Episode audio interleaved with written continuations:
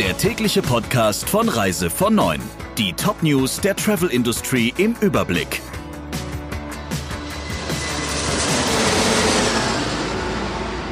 Mit Friederike Breyer, schönen guten Morgen. Bei Lufthansa stehen 22.000 Vollzeitstellen auf dem Spiel. Bislang war lediglich von 10.000 Jobs die Rede gewesen. Das hat die Airline nach einem Tarifgipfel mit den Gewerkschaften Vereinigung Cockpit, UFO und Verdi mitgeteilt. Ziel sei es nun, durch Kurzarbeit und Krisenvereinbarungen möglichst betriebsbedingte Kündigungen zu vermeiden, erklärte Lufthansa. Wie Airline-Chef Spohr vor kurzem in einem Interview mit der Frankfurter Allgemeinen Zeitung sagte, verteile man jetzt entweder die Arbeit auf mehr Köpfe oder viele Tausende müssten gehen. Und zwar spätestens dann, wenn die Kurzarbeit auslaufe. Die Gewerkschaften sind aber zu Zugeständnissen bereit. UFO will nach eigenen Angaben bis zur außerordentlichen Hauptversammlung am 25. Juni an einer Lösung mitwirken. Zugleich fordern die Flugbegleiter einen Kündigungsschutz für alle Konzernmitarbeiter. Bei der Versammlung Ende des Monats müssen die Aktionäre das Lufthansa-Rettungspaket im Umfang von 9 Milliarden Euro noch absegnen. Einen Corona-Test für alle Flugreisenden, das fordert Altours Chef Verhufen.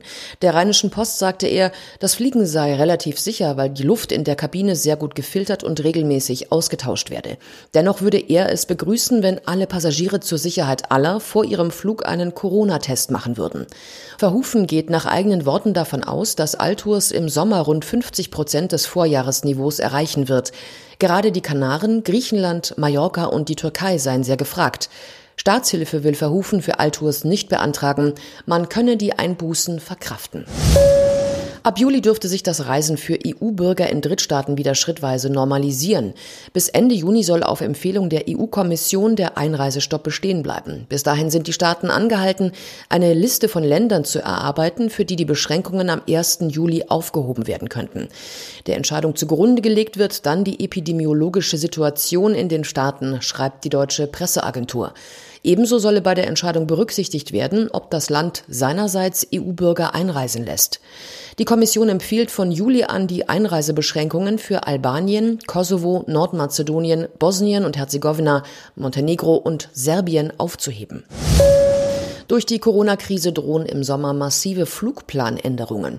Airline-Manager räumen ein, dass sie noch nicht sagen können, wann und wohin sie im Juli und August tatsächlich fliegen.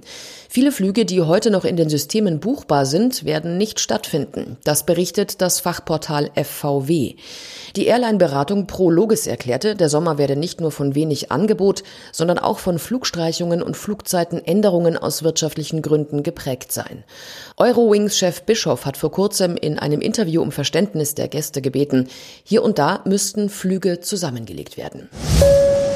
Wenn Randalierer im Flugzeug für Verspätungen sorgen, ist das möglicherweise kein Entschädigungsgrund. Das hat der Europäische Gerichtshof entschieden. Demnach können Fluggäste gegen eine Airline keine Ansprüche geltend machen, wenn ihre Maschine wegen des Ausrasters eines Passagiers nicht rechtzeitig abhebt.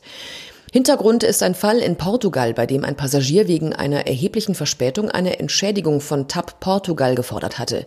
Die Airline berief sich darauf, dass in diesem Fall außergewöhnliche Umstände vorgelegen hätten und sie keine Entschädigung zahlen werde. Die Maschine hatte wegen eines randalierenden Passagiers ungeplant zwischenlanden müssen. Die Richter folgten der Argumentation der Airline, schränkten aber ein, das gelte nicht, wenn die Airline selbst zum Verhalten des Fluggastes beigetragen oder wenn es zuvor Anzeichen dafür gegeben habe, dass ein Passagier Probleme bereiten könnte. Der Reise von Neuen Podcast in Kooperation mit Radio Tourism. Mehr News aus der Travel Industry finden Sie auf reisevon und in unserem täglichen kostenlosen Newsletter.